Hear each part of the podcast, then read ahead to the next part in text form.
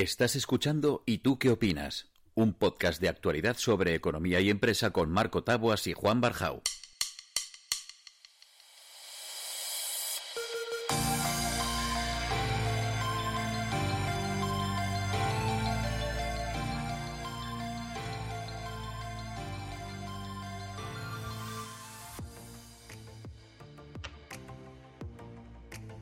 Otro, ¿y tú qué opinas más? Juan, ¿cómo estás? ¿Qué tal? Hola Marco, pues estupendamente y como siempre, lleno de alegría y optimismo. Ya sabes cómo va entramos, Entramos siempre igual, ¿eh? ya, lo estamos dejando, ya es como es como un poco ya como la frase del rubio, esa de ¿qué pasa chavales? y yo que me Pero es que es verdad, ¿eh? Que es verdad. Es verdad. Sí, sí, sí. saludamos siempre igual. Oye, y ahora que hablo del, del, Rubius, yo he mencionado un montón de veces el tema de los eSports, que no tiene nada que ver con el Rubius, pero ahora se me está viniendo a la cabeza. Además, no saluda así el Rubius que saluda a Auronplay. Mi hija me va a dejar de hablar. Pero bueno, eh, eh, he mencionado varias veces el tema de los eSports y, parece que siempre me miráis con cara de este tío de qué está hablando. Bueno, pues hoy, para que arroje luz sobre eh, la oscura vida de aquella gente que no sepa lo que son los eSports o para qué sirven o por qué están ahí o qué es lo que le pasa a su hijo cuando desaparece durante horas porque está viendo un stream de alguien que juega a, no lo sé, Call of Duty, League of Legends, Fortnite, Clash Royale eh, pues tenemos con nosotros a Alfonso Verdugo, que, sabe de eso un rato, ¿verdad? Alfonso, ¿cómo estás? Hola, ¿qué tal? ¿Cómo estáis ambos? Muy bien. Eh, Alfonso, solo para, para, para, introducirte, yo te conocí hace ya unos años trabajando en la ESL, ahora estás con, con otra empresa. Cuéntanos el proyecto un poquito y así nos introduces. Perfecto. Estamos hablando. Pues sí, efectivamente. Bueno, lo primero que quiero decir que he estado a punto de corregirte con el tema del Rubius, porque efectivamente no es que yo sea muy, muy consumidor de todos estos, pero mi hijo, por ejemplo, sí que ve mucho Auronplay y siempre escucho ese, ese inicio. Y me parece muy bien, y me parece muy bien que tengáis un, un inicio común vosotros siempre también, que sea que al final se le queda a la gente. Eh, pues sí, eh, bueno, lo primero también agradeceros que me hayáis invitado eh, y como comentabas, yo empecé casi cerca de hace cinco años en este mundo. Tengo una ventaja con respecto a otra mucha gente que, que, lleva mucho tiempo en este sector y es que yo no conocía nada de este sector. Yo estaba antes en el Estudiantes de baloncesto y yo era el mundo que conocía, el mundo analógico, ¿no? O, como dice ahora, los deportes tradicionales. Y, yo estaba en el baloncesto tan tranquilo, pensando que, el mundo del patrocinio deportivo iba solamente por ahí. Y bueno, pues por casualidades de la vida y también por, por circunstancias con las que yo, trabajaba en el Estudiantes, trabajaba con Movistar, que era el patrocinador nuestro principal. Y un poco cuando estaba eh, en SL, la empresa que tú has mencionado, que es una organización de ligas y torneos muy importante a nivel mundial, eh, seguramente a día de hoy todavía la más importante, aunque cada vez tiene más competidores pues estaban buscando una persona eh, experta en patrocinio deportivo en España. Y, no querían nadie que fuera gamer. Sea, no querían nadie de dentro del sector. O sea, si tenías cierta afinidad, pues perfecto, pero querían como de alguna manera traer los conceptos que se utilizan en el mundo del patrocinio tradicional y traerlo al mundo de los eSports. Lo que pasa es que eh, mi primera entrevista con ellos eh, pues fue, fue un poco surrealista porque yo no sabía de lo que me estaban hablando. Y, digo, que, digo, una, digo que tengo una ventaja eh, con respecto al otro porque, porque creo que se me da bien explicar, y creo que es lo que, lo que os va a venir también bien en este programa, porque yo hace muy poco tiempo no sabía lo que era. Entonces intento utilizar términos ¿no? y conceptos muy aterrizados para que cualquier persona pueda, pueda entenderlo. Igualmente, seguramente hoy no es tan, no es tan difícil porque hoy ya eh, nos lo están poniendo por todos lados. Es decir, ya no es tan difícil saber lo que es Twitch, aunque ahora lo explicaremos un poquito, lo que son los eSports. Pero hace cinco años, créeme, Marco, yo que estoy muy, muy metido, o sea, siempre he sido una persona muy relacionada con, todo lo innovador, las redes sociales, cuando salieron en su momento y todo, que no sabía de lo que me estaban hablando. Y si te soy sincero, en la primera reunión de trabajo me levanté y me fui. Y les dije, no sé si habéis leído en mi currículum que yo me dedico al deporte y al patrocinio deportivo y me estáis diciendo que me meta en el mundo del videojuego. Y él me decía que no, que no, el entrevistador, que luego fue mi director general, Manuel Moreno, en me decía, no, no, no, no, que, de verdad, que quédate, quédate, quédate. Y no, no, me cogí me fui. Y luego me volvieron a llamar. Después eh, ellos estaban buscando una persona también que, que se manejara bien con Movistar.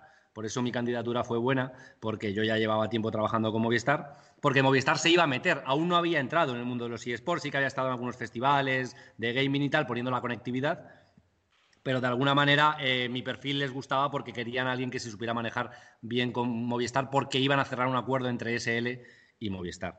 Y, por terminar y contestar sobre todo a tu pregunta, eh, estuve cuatro años allí, la verdad que, muy bien, eh, muy contento, es donde aprendí todo, todos mis compañeros eran súper frikis, súper del sector, y, pero súper majos y súper abiertos y, mucha paciencia para explicarme constantemente dónde me había metido, que luego lo explicaremos un poco, y hace pues un año, en plena pandemia, en el mes de febrero del año pasado, bueno, un mes antes de que, aunque la pandemia ya existía, ¿no? Pero es verdad que, no, no, fuimos conscientes de ella hasta el mes de marzo, pues un mesecito antes de eso, pues em, eh, iniciamos este proyecto. Eh, yo me fui de SL en diciembre porque, bueno, conocí a una persona que es Rodrigo Figueroa Reyes, que es nuestro CEO, es un publicitario, experto en comunicación eh, argentino, muy famoso, sobre todo en el mundo hispanohablante, y él aunque tiene una agencia de publicidad que se llama Fire Advertisement Group, eh, ya venía muy fuerte pensando en cómo entrar en el mundo de los eSports porque era una nueva manera de comunicar, una nueva forma de entretenimiento. Él siempre ha estado muy ligado al entretenimiento. Nos conocimos el año pasado, o sea, hace dos años, cuando yo trabajaba en SL todavía. Y bueno, pues me hizo una oferta, me dice, oye, vente conmigo, que me apetece, dentro de lo que es Fire Advertisement Group, crear una unidad de eSports.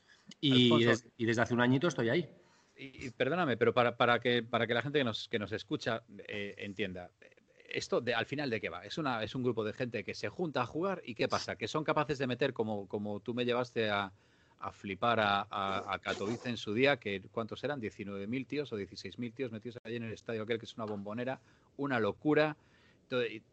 ¿Cómo se consigue eso? Es decir, ¿cómo se organiza una liga? ¿Qué es lo que pasa? ¿Y por qué hay tanta audiencia en esa historia? ¿Qué, qué, de dónde sale la pasta? Bueno, pues eh, has dado un poquito la clave. Hoy en día la pasta todavía eh, viene eh, del mundo del patrocinio. Yo diría que los, los últimos informes de Newsu, que es un poco como la gran consultora de los esports, siguen hablando de que casi un 70% de los ingresos vienen del mundo del patrocinio, que es algo que la propia industria, industria está intentando cambiar, ¿no? Porque no puede ser que seas tan creo que se dice patrocino dependiente. que es verdad que yo es verdad que yo que vengo del mundo del deporte tradicional eh, tampoco hay tanta diferencia. Lo que pasa es que es verdad que hay una serie de factores más, como son los mundos de los derechos de, eh, de los derechos de retransmisión, ¿no? O, incluso subvenciones de, públicas del gobierno y tal, que también ya lo tienen el deporte tradicional y los eSports a día de hoy no han accedido a eso. Pero también se puede decir que muchos deportes son, son dependientes, ¿no? Porque nosotros en el Estudiantes o en otros clubes, si no tienes un patrocinador principal, no, no sobrevives. Y, un poco por, por llegar a donde estamos, todo esto, digamos que seguramente nace eh, en el año 2000. Hay historia, un poco la protohistoria de los esports. Dicen que ya en los años 70 hubo en una universidad americana que hicieron un, torneo de un juego de marcianitos y luego también Nintendo hizo un torneo mundial, que luego no era tan mundial, era en Estados Unidos. Pero yo creo que cuando realmente todo esto empieza a surgir es a partir del año 2000 y esto seguramente todos nuestros oyentes que eh, lo, van a, lo van a identificar rápidamente, que es con la llegada de los cibercafés. En el momento en el que empieza a haber cibercafés que, empiezan a tener una serie de computadoras ya eh, de ordenadores un poquito con unas eh, prestaciones un poquito más altas, ¿no? Para, y sobre todo conexión en red. Claro, porque aquel... es, el juego, es el juego en red, ¿no? Que, en aquel momento estalló todo lo que era el Counter-Strike. Eh, Counter-Strike es un juego que hoy en día sigue vivo y luego muchos otros juegos que vinieron después. Pero sobre todo la manera de socializar es lo que yo creo que cambió, porque los juegos ya existían, lo que no existía seguramente es una conexión muy buena, prácticamente todos teníamos como mucho el modem de, si no recuerdo mal, de 56K, con lo cual eh, era muy difícil y sí que se podía llegar a un cibercafé y competir con tus amigos. Yo me acuerdo que en aquella época había jugado muy poquitos videojuegos el típico Monkey Island y el Día del Tentáculo y estos, pero que pocos más, que, no, se, no, se requería jugar en red, ¿no? Te lo descargabas y lo jugabas directamente. Y yo me acuerdo que tenía algunos amigos que decíamos, oye, vamos a quedar para ir a Pachao, vamos a quedar ahí para, a tomar unas copas. Y decían, no, no, es que hemos quedado para jugar. Y yo les decía, estos son los raritos, porque es verdad que en aquella época era un poco eso, ¿no? Hoy en día ha cambiado completamente. Se dice que en España hay 25 millones de gamers. Es decir, personas que juegan algún tipo de videojuego. No significa que sean fans de los eSports. Es decir, cualquiera de nosotros seguramente ha jugado alguna vez al Candy Crush o ha jugado a cualquier juego de estos del móvil que te hacen la espera en el autobús más cómoda o, en la taza de váter.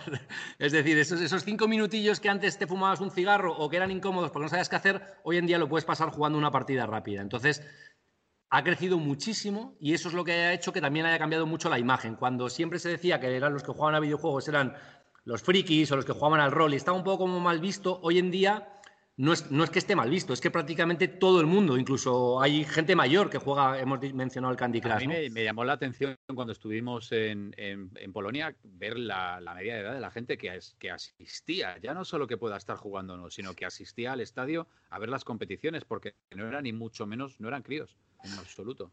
No, eh, es verdad que los críos son los que van a hacer que esto pase de ser nicho, que hoy en día todavía es considerado un nicho, a seguramente más mainstream, porque yo no creo que ninguno de nosotros que tengamos hijos menores de 14 años, o sea, eh, a mí mi hijo de 9 años me ha, llegado a, me ha llegado a decir, porque hubo una época en la que no teníamos en casa para jugar y tal, y, me ha llegado a decir, papá, es que si no juego al Fortnite en mi clase me, marginan. Por nada. Te hacen bullying por lo menos saber los temas de conversaciones de hoy en día de los menores de 14 años es eh, el última actualización de tal juego, lo que ha dicho ayer el Rubius o lo que ha dicho Auronplay o lo que sea. Entonces, ¿qué va a pasar? Que dentro de 10 años, cuando esta gente que tiene 14 hoy en día tenga 24 y encima sean consumidores, por eso hay tantas expectativas, hay tanta inversión. No es porque el momento sea ahora, que por supuesto lo es, porque las primeras marcas o la frase esta que dice, ¿no? Que el primero que llega golpeado dos veces, es verdad. Las primeras marcas que están entrando ya están teniendo un grandísimo reconocimiento. Pero lo que sí que se está detectando es que es una industria que de aquí a 10 años va a crecer a dobles dígitos de una manera bestial, ¿no? Y, es, y es por eso por lo que es importante empezar ya, pues un poco como las redes sociales. No sé exactamente en qué año empezaron ¿no? a, a, a, nacer. Creo que el otro día vi que YouTube nació en 2005. Pero un poco las empresas también decían, oye, sé que tengo que estar en redes sociales, pero no tengo ni puñetera idea de, cómo funcionan, ¿no? Pero todo el mundo sabíamos que teníamos que estar. Incluso alguno decía que era algo pasajero. Pues con los eSports pasa muy parecido. Es decir, todo el mundo sabe que quiere estar, nadie sabe cómo estar porque es un, es un ecosistema complicado de entender cuando no estás dentro. Por eso también nacen consultoras como la nuestra o, otras muchas que hay. Eh, y luego también hay algunos que dicen que es algo pasajero que es lo mismo que pasaba con las redes sociales, que yo creo que no, porque la realidad es que está comprobado, más allá del caso que has puesto tú de Katowice, que has hablado de 19.000 personas en un estadio, pero realmente a la feria acudían 170.000 personas. es decir, eran 17.000 en un estadio viendo un partido, pero luego es verdad que el concepto de los, de los eventos presenciales de eSports generalmente son un formato muy norteamericano, en el que tú no vas solamente, me refiero a norteamericano como cuando vas a ver un partido de la NBA, en el que no te sientas las cuatro horas a ver el partido, sino que consumes cuatro perritos, juegas a las tragaperras, bueno, al tragaperras no, al pinball, haces dos concursos y de vez en cuando ves un poco el partido, ¿no? Pues es un poco parecido al, al sistema de los eSports. La gente acude a un festival. En ese festival tienes competición profesional, tienes competición amateur y luego tienes expositores, ¿no? Ferias, marcas, generalmente también para que, para que vayáis viendo un poquito el tema de conceptos, en el mundo de los eSports se habla de dos tipos de marcas, se habla de las marcas endémicas y de las marcas no endémicas. ¿vale? Las marcas endémicas son aquellas que están eh, relacionadas de alguna manera con el, con el mundo de los videojuegos, como puede ser una consola, como puede ser un ordenador, una marca de móvil incluso. Las telcos, por ejemplo, también yo las considero marcas endémicas porque si sin conectividad no puedes jugar. Eso es. Eso es. Y luego están las marcas no endémicas, que por ponerte algunos ejemplos de las que han entrado en los últimos años en España, pues está Mafre, está Telepizza y, está Philips, ¿no? Pues son varias marcas que están apostando por el sector y muchas más. El otro día estuve haciendo un listado, ya superamos las 60 marcas de, que en los últimos cuatro años han entrado en el mundo de, los eSports en España. Si ya nos vamos a Latinoamérica, pues, pues ya pasamos la, centena ¿no? de marcas que están entrando. Alfonso, te quería hacer, te quería hacer una, pregunta precisamente porque yo soy uno de esos que mi hija tiene 19 años, no, creo que vaya por ahí esas conversaciones, está sí, está muy metida en, temas de redes sociales y yo no he jugado en mi vida a ninguno de los juegos estos de, de eSports, o sea, no, no tengo absolutamente ni idea de qué va la fiesta que tenía que, eh, eh, bueno, yo me imagino que estaría como tú hace cinco años, eh, pero no me hicieron ninguna entrevista porque me hubiera levantado igual que tú, ¿no? Entonces, te, quería decir un par de cosas que me han llamado la atención y es, vosotros habláis desde la empresa de que uno de vuestros propósitos principales es introducir a las marcas en el territorio de eSport. ¿Tú crees que estas marcas, cualquier marca no endémica, como decías tú, encuentra un atractivo en, en, en este ecosistema? ¿Tú no crees que es, yo hablo del desconocimiento, ¿eh? que es un nicho demasiado reducido para las marcas? Mm, depende, depende de, qué competición. Efectivamente, eh, hay algunas competiciones que son muy grandes, que ya se pueden comparar audiencias eh, muy potentes a nivel internacional, incluso en España. La LVP, que es una, es una organización de, de, MediaPro, eh, hoy en día tiene el juego rey en España. También hay que decir que, los, que la afición es un poco como el deporte normal el deporte tradicional, ¿no? Eh, es muy cultural. A lo mejor el deporte que, es muy famoso en España no lo es en la India y no lo es en Perú, por ponerte un ejemplo. También pasa algo parecido. Es verdad que League of Legends se puede decir que es el juego rey a nivel mundial, pero, pero, pero bueno, es verdad que no en todos los países funciona. Por ejemplo, en, en UK, en Inglaterra, no funciona tan bien como en España. Yo creo que aquí ya podemos hablar, dentro de lo que sigue siendo un nicho, pero podemos hablar de audiencias muy interesantes para una marca. Pero es verdad que esto es la punta del iceberg. Es decir, la gran mayoría de competiciones y de juegos que hay en España eh, no tienen esa, grandísima audiencia. Pero también es verdad que tampoco se piden, eh, o sea, no se piden millones por entrar. Entonces, yo creo que cualquier marca tiene su, tiene su entrada, tiene su lugar, tiene su espacio. Es un mundo muy dinámico donde lo importante comparado con, otras, con otros sectores es que la marca puede aportar. Es decir, yo siempre les aconsejo a una marca, cuando una marca dice, pero yo qué puedo aportar, o sea, yo qué puedo hacer en los esports, ¿qué saco yo de los esports? Yo siempre les digo, lo importante es lo que tú puedas aportar al sector de los eSports. No solamente que aportes económicamente, que eso siempre crece porque ayudas a un equipo o a una liga a crecer, sino sino qué puedes aportar tú como marca a dar visibilidad al sector. Y de esa manera el ROI es inmediato. Cuando, el, cuando la comunidad, el fan del juego, ve que una marca está haciendo algo por el ecosistema que a él le gusta, la abraza. Y, a mí, si me permites, Alfonso, y, se lo cuento a Juan, le cuento un, ejemplo que fue por lo que nos conocimos. Además, yo creo que era súper, súper, había una simbiosis perfecta, igual que pasa en el deporte, entre una marca de una agencia de viajes, una agencia de viajes X y mm, mover a un equipo. Pues con, los esports pasa exactamente lo mismo, ¿no? Aquí hay equipos muy potentes, como pueden ser los Giants, que se están moviendo constantemente porque van a competiciones, bueno, ahora estamos como estamos, que no viaja ni el tato, pero van a competiciones y se mueven por el mundo entero constantemente. Son equipos de, dependiendo del tipo de competición a la que van, si es Clash Royale van menos, pero si es League of Legends van un porrón y al final es como mover a un equipo de fútbol, ¿no? Y, es un poco lo que dice Alfonso, cuando el fan ve que, Messi está subido en un avión de Air Europa, pues al final le acaba cogiendo cariño. Y, Alfonso, y, al, hilo de lo que comenta Marco, hablando de fans y audiencia, y vuelvo otra vez a hablar desde el desconocimiento, ¿no, ¿no es el target muy joven? No, ya no, ya no lo es. No lo es. Quizás sea, es decir, la, pirámide, ¿no? Si podemos hablar de una pirámide, lógicamente la base está todavía en ese fan que hoy en día tiene entre 14 y, 20 años, me refiero, la masa, la gran masa, eh, pero sin embargo ya hay juegos, títulos como Counter-Strike que hemos mencionado antes o League of Legends. Counter-Strike lleva 20 años ya en el mercado y los fans ya han crecido. Por más que se siguen renovando, ¿vale? Pero ya 20 años son muchos. League of Legends ya. Yo, yo era Alfonso de los que yo era Alfonso de los que se iba al ciber, de, Los, frikis con 16, 15 años. Yo era de los que daba perita y, pero, es eso. pero, Marco no vale porque es, es un adulto adolescente. Eh, no, no. Bueno, mi hermano, te digo, no, no, mi hermano que eh, tiene 53 años, uno más que yo, es un loco de, de, de, de estos, eh, de estos juegos. Y yo, y a mí me, sorprende. ¿Tú crees, Alfonso, que todavía hay en, el mundo publicitario, en el mundo de las eh, marcas, un desconocimiento de esto que estás contando tú y que nosotros te vamos a dar eco para que llegue a todo el mundo, ¿eh? también lo vamos a decir. Pero además a todo el mundo. A todo el mundo, no al mundo que conocemos, sino a todo el mundo. Eh, he notado mucho cambio en los últimos años, en los años que yo llevo en este sector. Yo, yo he tenido reuniones, y bueno, y Marco sabe porque, porque lo sufrimos bastante también con, con Globalia. Em, yo he tenido reuniones de que iba a ver a un director de marketing de una empresa, me tiraba una hora, con lo difícil que sacar a un director de marketing de una gran empresa en este país, sacarle una hora de su tiempo es difícil, porque el calendario que tienen es muy complicado. Yo me he tirado una hora explicándole lo que son los eSports, el, el, hombre ya o la mujer ya mirando el reloj como diciendo, oye, que, tengo que acortar, que me tengo que ir, que tengo otra reunión, y no le había contado lo que yo vendía.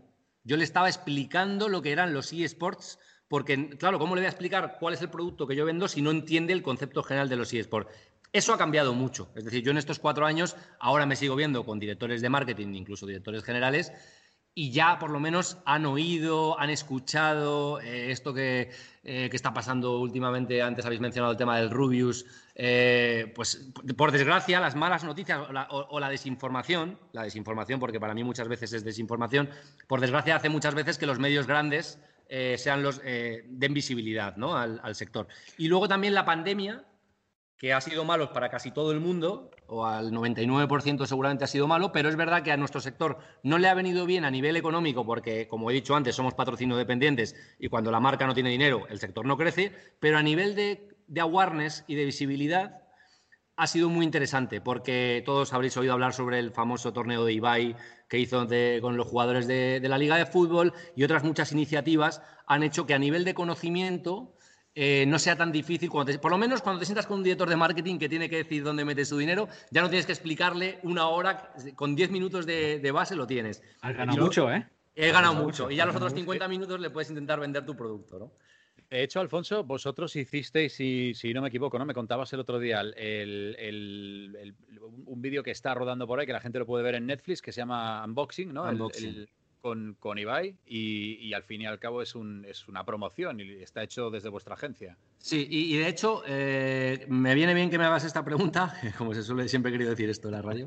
Eh, porque, preguntas, ¿esto cuándo sale? Un poquito por las preguntas, un poquito por las preguntas también que ha, hecho un poquito Juan. Me viene, me viene muy bien que demos un pasito atrás porque he empezado muy acelerado y es importante que vayamos un poquito al principio del todo y me viene muy bien esta pregunta. Es verdad que nosotros somos expertos en eSports somos expertos en gaming y también tenemos la rama ¿no? de, la parte más de trabajar con marcas eh, dirigidas a lo que son la captación de audiencias. El caso de Ibai con Unboxing es un caso eh, que realmente no es ni siquiera gaming. entonces, es muy importante que vayamos un poquito al inicio. Cuando hablamos de los eSports y del gaming hay una confusión. Por eso muchas veces se habla de miles de millones de audiencia o de miles de millones de jugadores y eso no significa que los eSports tengan esto. Cuando hablamos de eSports hablamos de competición. ¿Vale? Es decir, los esports son una rama del gaming, pero el gaming es mucho más. El gaming son streamers, el gaming es yo quedo con mi amigo por la tarde para jugar un partido de FIFA en casa. Ahí es donde está el, y ahí es donde está el tocho. donde tienes a eBay haciendo streams o al Gref o al Rubius o, al otro con, cientos de miles o millones de seguidores y vistas. Ese es el tema. Entonces, muchas veces para alcanzar esas audiencias tan millonarias eh, pues lógicamente utilizas el altavoz como puede ser un Ibai o puede ser un Auronplay, pero que muchas veces ni siquiera, creo que hasta hace poco que de Gref, de Gref habéis oído hablar de él seguramente, si no vosotros preguntarle a vuestros hijos, no digo vosotros dos, digo los que nos están escuchando, hace poco batió el récord, batió el récord del mundo con más de dos millones concurrentes en el mismo momento viéndole en un vídeo de, Twitch jugando a Fortnite. Ok, eso sí es eSport, se puede decir, porque es un juego, o por lo menos es gaming, aunque, aunque esté relacionado con el mundo de la generación del contenido, de los generadores de, contenido en, plataformas como Twitch o como YouTube, ¿no? Pero anteriormente, uno de sus vídeos más vistos era él rapándose la cabeza.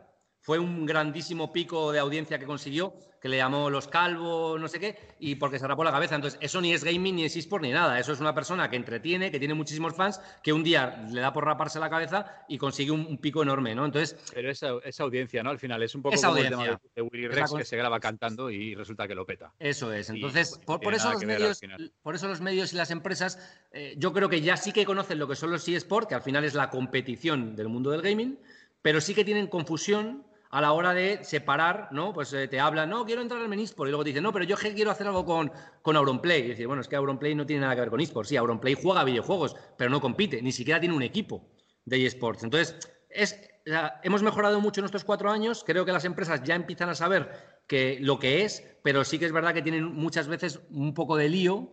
De hecho, la, la clave está en que cada vez hay más empresas perdona, cada vez hay más agencias. O sea, en los Fire Esports somos pioneros pero no somos los únicos. Cada vez más hay más agencias que empiezan a contratar expertos en gaming para aclarar las dudas de, las marcas. Que, quiere ir a por el pastel, que es el pastel de la audiencia. Me vais a perdonar, pero nos pasamos un montón de tiempo, lo vamos a dejar por aquí. Y lo que vamos a hacer es hablar contigo otro día sobre una cosa que hemos sacado ahora, que es el tema de la audiencia. Que me gustaría saber si se coscan los medios tradicionales de lo que les está pasando con Twitch, con YouTube, etcétera. Alfonso, muchísimas gracias, Juan. A vosotros. Un placer placer.